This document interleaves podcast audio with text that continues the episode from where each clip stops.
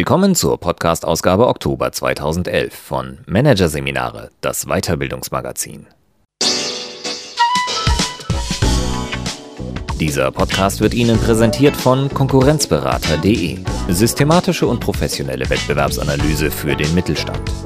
Der Konkurrenzberater hilft mit neuen Tools und systematischem Training für effektiveres Marketing und mehr Umsatz. Weitere Podcasts aus der aktuellen Ausgabe behandeln die Themen Low Performer entwickeln, das Gandalf-Prinzip und Innovationskultur, wo Einfälle sprießen. Doch zunächst Karriere heute.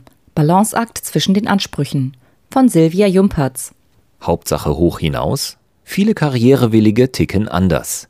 Sie wünschen sich zwar den Aufstieg in eine Führungsposition, aber inklusive Sinn, Selbstbestimmung und Lebensglück.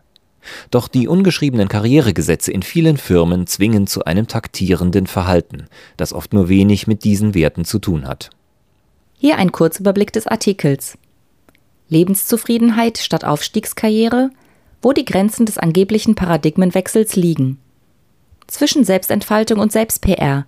Warum der hierarchische Aufstieg heute eine schwierige Gratwanderung zwischen Individualität und Anpassung ist. Importing the Celebrity Culture – warum Young Potentials im Kampf um Karrierekapital auf die Währung Aufmerksamkeit angewiesen sind. Karrierepolitik, wie Aufstiegswillige taktieren müssen, um im Unternehmen nach oben zu kommen. Und demografischer Wandel, warum in Zukunft wahrscheinlich vieles anders wird. Thorsten Bayer hat eine unkonventionelle Bildungs- und Erwerbsbiografie. Für sein Mediendesign-Studium zog er ins Ausland, ins niederländische Maastricht. Nach dem Diplom und einer Weiterbildung zum Internet Consultant lernte er Spanisch und ging nach Barcelona, ins Mekka der jungen Kreativen. Dort schlug Bayer sich als Freelancer durch, kreierte freiberuflich Firmenwebsites und arbeitete nebenher in einem Callcenter. Toll waren die Konditionen nicht, aber das Leben hatte schließlich mehr zu bieten als Arbeit. Trotzdem freute sich Bayer, als es endlich klappte mit einem vergleichsweise gut bezahlten Job in einem spanischen Unternehmen einer wichtigen Schlüsselposition an der Schnittstelle zwischen Design und Technik. Damit aber fing auch der Stress an. Klar, Bayer war bereit, sich reinzuhängen, Überstunden zu schieben, knappe Deadlines zu schaffen. Er mochte seine Tätigkeit. Aber irgendwann wurde der Job zu genau der stressigen Tretmühle, in die er eigentlich nie geraten wollte. Bayer zog schließlich einen Schlussstrich, nahm ein Sabbatical. Jetzt reist er erstmal einige Monate durch Asien und denkt darüber nach, ob er überhaupt zurückkehren will oder ob er lieber den endgültigen Absprung macht. Reizen würde ihn ein spannender neuer Job. In Amsterdam vielleicht. Oder Berlin. Menschen wie Thorsten Bayer gab es schon immer. Solche, die sich im Job weiterentwickeln wollen und Spaß an der Arbeit haben, die sich aber nicht von ihr auffressen lassen wollen. Und auch nicht danach streben, eine möglichst hohe Position einzunehmen. Menschen, die sich an ihren Leidenschaften orientieren, nicht aber an dem, was konventionell als erfolgreiche Karriere gilt. Früher allerdings galten solche Typen als Exoten, die anders ticken als die Mehrheit der in die Wirtschaftsjobs strömenden BWLer, VWLer und Juristen. Das hat sich geändert. Ein Lebenslaufmodell wie das von Bayer mag zwar immer noch ziemlich aus der Reihe tanzen, aber verständnisloses Kopfschütteln provoziert es nicht mehr. Denn der allgemeine Zeitgeist hat sich ihm längst angenähert.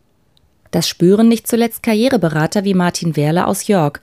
Bis vor ein paar Jahren drehten sich die Zielvorstellungen von Werles Klienten hauptsächlich um die eine Frage. Wie komme ich auf der Karriereleiter möglichst schnell nach oben? Seit kurzem aber ist der Job des Beraters anspruchsvoller geworden. Denn nun fordern ihm viele Klienten auch so etwas wie eine allgemeine Lebensberatung ab. Es geht stärker um Lebenszufriedenheit und die Verwirklichung der eigenen Lebensziele, sagt Werle. Der heutige Arbeitsdruck hat bei vielen dazu geführt, Werte wie Zufriedenheit, Selbstbestimmung und Sinnerfüllung im Job wieder höher zu gewichten. Was aber auch neue Probleme verursachen kann, so die Beobachtung von Wehrles Berufskollegin Carmen Schön. Manche erhoffen sich heute, dass die Arbeit das Wohnzimmer ersetzt. Doch welcher Job macht einen schon immer zufrieden und glücklich? fragt die auf das Topmanagement spezialisierte Karriereberaterin, Coach und Trainerin aus Hamburg.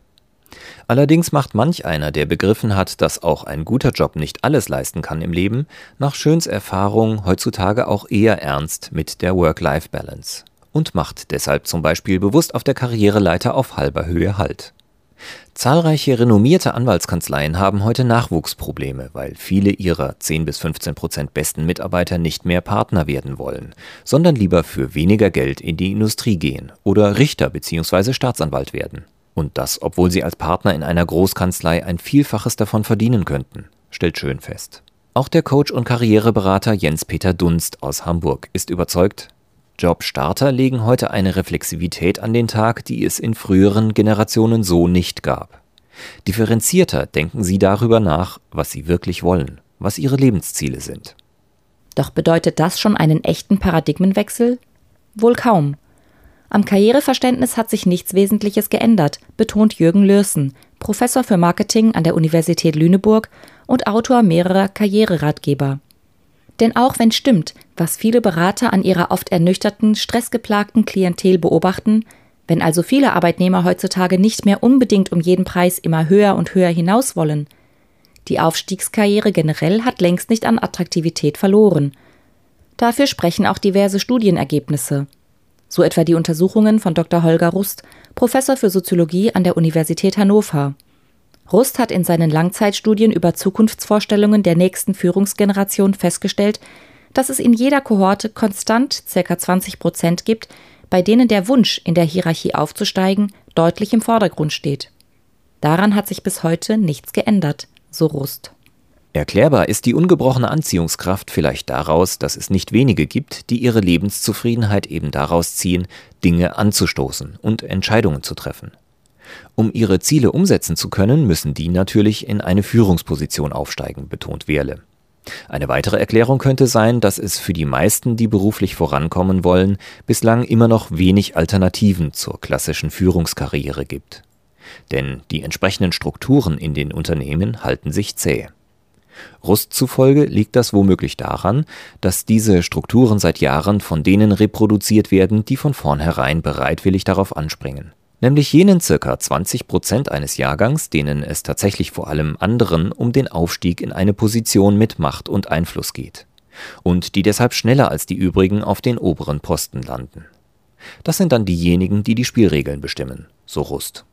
Mitspielen tun jedoch auch die anderen, die beruflich Ehrgeizigen, denen es primär gar nicht so sehr um das Erreichen bestimmter Hierarchiepositionen geht, womöglich weil auch sie nach Anerkennung streben – Anerkennung jedoch erhält in der gegenwärtigen Arbeitswelt immer noch am ehesten derjenige, der herausragt, im Konkurrenzkampf reüssiert. Und das klappt am besten in einer Führungsposition.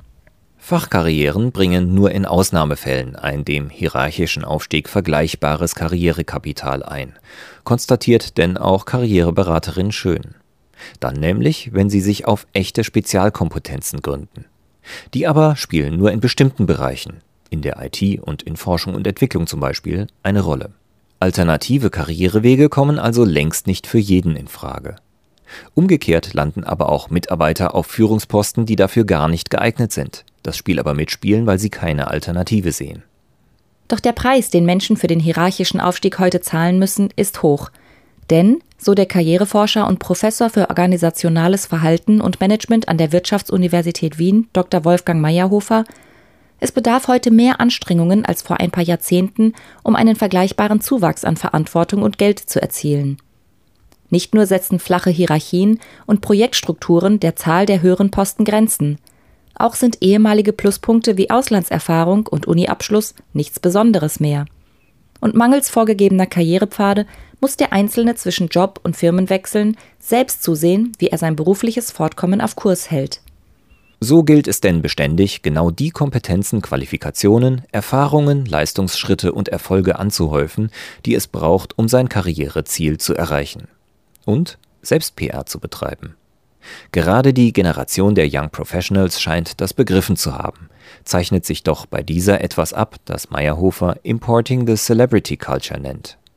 Die jungen Mitarbeiter sind ständig auf der Suche nach Feedback und sozialer Anerkennung, die sich aber nicht auf ein simples Lob beschränken sollte. In einer aktuellen von Meyerhofer für den L'Oreal-Konzern durchgeführten Studie benutzten die Jungmanager Begriffe wie Admiration und Adoration, also Bewunderung und Huldigung, für das, was sie sich wünschen. Sie wollen im Mittelpunkt stehen, herausgehoben werden aus der Masse, für besondere Leistungen oder spezielle Qualifikationen. Meyerhofer hält das nicht für überdreht, sondern für durchaus nachvollziehbar. Da Karrieren heute vor allem Selbst-PR brauchen, ist es eben nötig, Aufmerksamkeit zu akquirieren, die sich in Karrierekapital ummünzen lässt, so der Professor für organisationales Verhalten und Management an der Wirtschaftsuniversität Wien. Der Zwang, individuelle Duftmarken zu setzen, ist zweifelsohne größer geworden. In einer Ära, in der Beförderungen kein Automatismus mehr sind, gilt es, die eigene Karriere nicht zuletzt mit Hilfe der Währung Aufmerksamkeit zu pushen. Auch raten die Karriereexperten angesichts dessen, dass heute sowieso niemand sagen kann, welche Kompetenzen morgen gefragt sein werden, den Aufstiegswilligen dazu, möglichst unbeirrt eigenen Leidenschaften und Stärken zu folgen und von dieser Warte aus Unternehmen ein Angebot zu machen. Doch die schöne neue Welt der Individualität und Selbstbestimmung hat Grenzen. Denn bei aller Notwendigkeit hervorzustechen, müssen sich Aufstiegswillige, fragt man Karriereberater, auch heute noch einem seltsam steifen Korsett oft unausgesprochener Regeln unterwerfen. Dies sind Regeln, die nur wenig mit den Idealen einer sinnerfüllten, selbstbestimmten Arbeitswelt zu tun haben. Zum Beispiel sollten Karrierewillige tunlichst die Finger von den Modellen lassen, die da heißen Downshifting, Teilzeitarbeit für Führungskräfte, flexible Telearbeit oder längere Elternzeit. Karriereexperten jedenfalls raten dringend dazu, Präsenz zu zeigen. Und zwar auch nach offiziellem Dienstschluss. Denn bedeutsame Kontakte werden im informellen Rahmen gepflegt. Wichtige Informationen fließen abseits des offiziellen Dienstweges. Es sind inoffizielle Seilschaften, über die vakante Führungsposten häufig vergeben werden. Wer im Unternehmen gut vernetzt ist, ist daher eindeutig im Vorteil. Den karriereorientierten Young Potentials scheint durchaus bewusst zu sein, dass ihre Work-Life-Ansprüche und Selbstbestimmungswünsche in der Arbeitsrealität, wie sie derzeit noch in vielen Firmen existiert, zwangsläufig ins Hintertreffen geraten müssen. Und viele von ihnen scheinen das noch hinzunehmen. Das zeigt sich zum Beispiel darin, dass der Führungsnachwuchs den Studien des Karriereforschers Meyerhofer zufolge zwar zunehmend schon im Vorstellungsgespräch nach der Work-Life-Balance fragt, dass er aber gleichzeitig eine nüchterne Abgeklärtheit hinsichtlich der tatsächlichen Umsetzbarkeit dieses Ziels erkennen lässt. Im Zweifelsfall klotzen die Nachwuchskräfte eben doch eher ran, als auf ihren Feierabend zu bestehen. Und sie verschieben ihre Work-Life-Balance-Ansprüche auf spätere Phasen im Berufslebenszyklus, wenn sie ein gewisses Niveau auf der Karriereleiter erreicht haben. Ein weiterer altbekannter und immer noch erstaunlich virulenter Push-Faktor für die Karriere der Aufbau eines guten Verhältnisses zum eigenen Chef. Was daran staunen lässt, die Karriereexperten raten dazu, dem Chef vor allem so zuzuarbeiten, dass dieser persönlich davon profitiert. Das Unterfangen Chef zufriedenstellen ist jedoch eine Gratwanderung, für die es Fingerspitzengefühl braucht, weil es nicht in Schleimerei abdriften darf. Das mögen Chefs genauso wenig wie die Kollegen, warnt Lürsen. Ohnehin macht bis heute keiner Karriere, dem es am Gespür fürs Unterschwellige fehlt. Dazu gehören Kniffe wie engagiert arbeiten, aber so, dass der Chef es auch wahrnimmt. Ebenfalls eine Wissenschaft für sich, zu wissen, wie viele Stellen und Firmenwechsel in den Augen von Personalern angemessen erscheinen.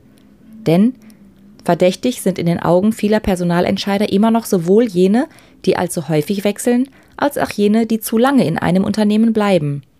Gelten die einen als wenig zielbewusst und wankelmütig, so stehen die anderen im Verdacht, unflexibel zu sein und sich kaum noch an eine neue Firmenkultur anpassen zu können. Vorsicht ist weiterhin auch bei ungeradlinigen Lebensläufen geboten. Echtes Patchwork ist immer noch ein Modell, auf das der durchschnittliche Personaler nicht anspringt, warnt Lürsen.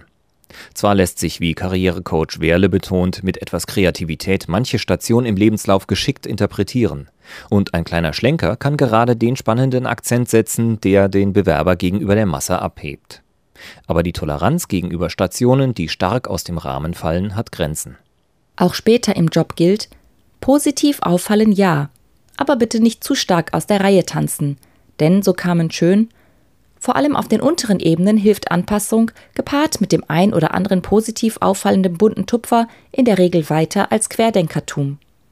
Der bunte Tupfer ist erwünscht, der bunte Vogel ist es nicht. Das zeigt sich auch darin, dass viele Unternehmen ihre Anforderungsprofile derzeit weiter schärfen. Vielleicht aber hält diese Situation nicht mehr allzu lange an, denn der Fach- und Führungskräftemangel wird weiter um sich greifen, und das könnte dazu führen, dass eine Situation eintritt, in der die langfristigen Hauskarrieren wieder eine Renaissance erleben, weil sich die Unternehmen mühen müssen, die raren Topkräfte zu halten und sich deshalb wieder mehr kümmern, statt hauptsächlich den Einzelnen die Sorge um ihr Vorankommen zu überlassen. Dann machen vielleicht auch mehr Unternehmen ernst mit den Entschleunigungsidealen der neuen Arbeitswelt und Mitarbeiter trotz Downshifting, Teilzeitarbeit und Elternzeit Karriere.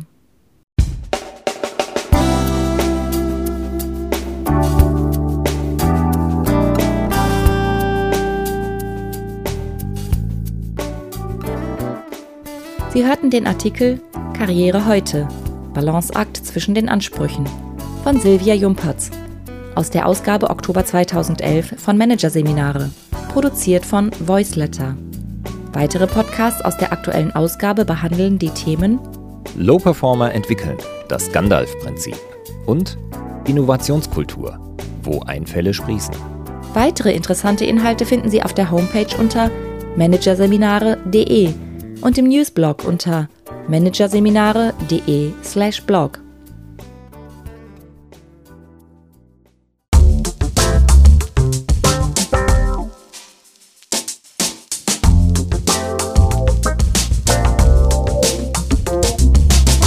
Das war der Podcast von Managerseminare, das Weiterbildungsmagazin, Ausgabe Oktober 2011. Dieser Podcast wird Ihnen präsentiert von www.konkurrenzberater.de. Konkurrenzanalyse als Navigationssystem für den Wettbewerb. Übrigens, immer mehr mittelständische Unternehmen investieren in eine professionelle und systematische Wettbewerbsbeobachtung und sind dadurch schneller am Markt, machen mehr Umsatz, kommunizieren klarer. Mehr Informationen Beratungs- und Trainingsangebote zum Thema Konkurrenzanalyse finden Sie unter www.konkurrenzberater.de.